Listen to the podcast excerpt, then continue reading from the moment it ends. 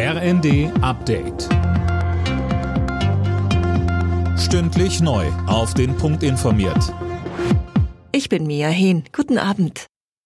Das Bürgergeld ist die große Sozialstaatsreform der Ampelregierung und droht übermorgen am Widerstand der Union im Bundesrat zumindest vorerst zu scheitern.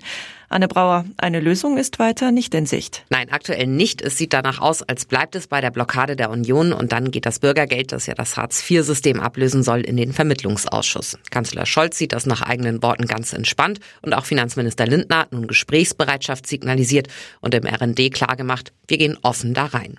CDU-Chef Merz wiederum betonte in der Welt am Sonntag nochmal, dass er das Bürgergeld ablehnt. Für ihn ist das der Weg in ein bedingungsloses Grundeinkommen.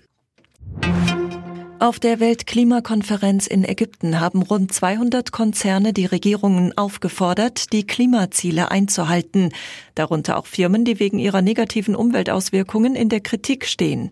Laut Pariser Klimaabkommen soll die Erderwärmung auf möglichst 1,5 Grad begrenzt werden.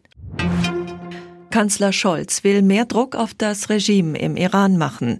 Hintergrund ist die Brutalität, mit der die Führung in Teheran auf die Massenproteste in dem Land reagiert.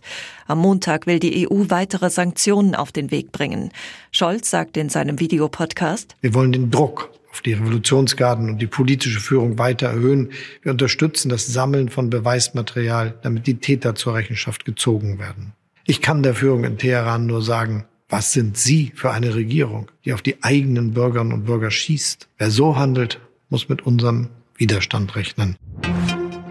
Am letzten Bundesligaspieltag vor der WM baut Rekordmeister FC Bayern seine Tabellenführung vorerst aus. Am Abend gewannen die Münchner auf Schalke mit 2 zu 0. Die weiteren Ergebnisse Bremen-Leipzig 1 zu 2, Hertha-Köln 2 zu 0, Leverkusen-Stuttgart ebenfalls 2 zu 0, Augsburg-Bochum 0 zu 1 und Hoffenheim-Wolfsburg 1 zu 2. Alle Nachrichten auf rnd.de